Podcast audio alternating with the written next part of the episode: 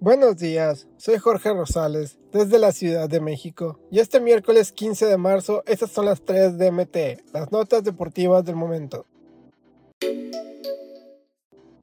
Chivas, sus técnicos europeos y el buen presagio ante el América. Aunque las estadísticas muchas veces se dejan fuera de su entorno, previo al juego entre Chivas y América del próximo sábado, hay dos datos que favorecen al técnico rojiblanco Paunovic. El entrenador serbio es el octavo estratega europeo que dirige el rebaño sagrado y de sus siete antecesores, solo William Reacid, director técnico de origen escocés, y Arpad Feket de Hungría cayeron en su debut dentro de un clásico nacional en las lejanas temporadas 1950-51 y 57-58 respectivamente. En la historia de Chivas, 20 entrenadores extranjeros se han sentado en su banquillo y tomando como referencia su primer clásico, la balanza está del lado rojiblanco, ya que del total, solo 5 han perdido en su presentación dentro de un clásico nacional. El campeón América y el líder, así será el reto para Pumas en el cierre del clausura 2023.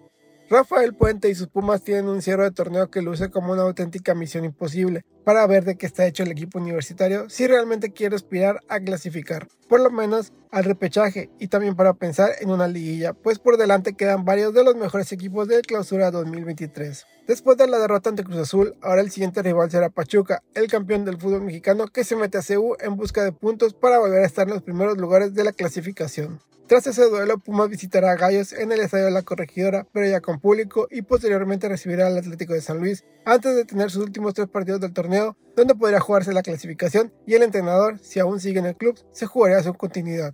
El cierre de los felinos será automáticamente de vida o muerte para una posible clasificación a la fase final. Primero reciben a Toluca de Nacho Ambriz, que está intratable en la Liga MX. Visitarán al América en el Estadio Azteca, recinto que le pesa mucho a los felinos, y para cerrar la clausura 2023 volverán a tener una visita, ahora ante Rayados de Monterrey, el líder y una de las mejores ofensivas del torneo.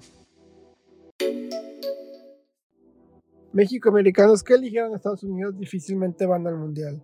Alejandro Sendejas disipó las dudas y eligió a la selección de Estados Unidos por encima de la mexicana una elección que tiene el reto de romper un maleficio. Solo un futbolista que ha tenido que decantarse por México o por el país del norte en los últimos años ha logrado colarse una Copa del Mundo con los estadounidenses.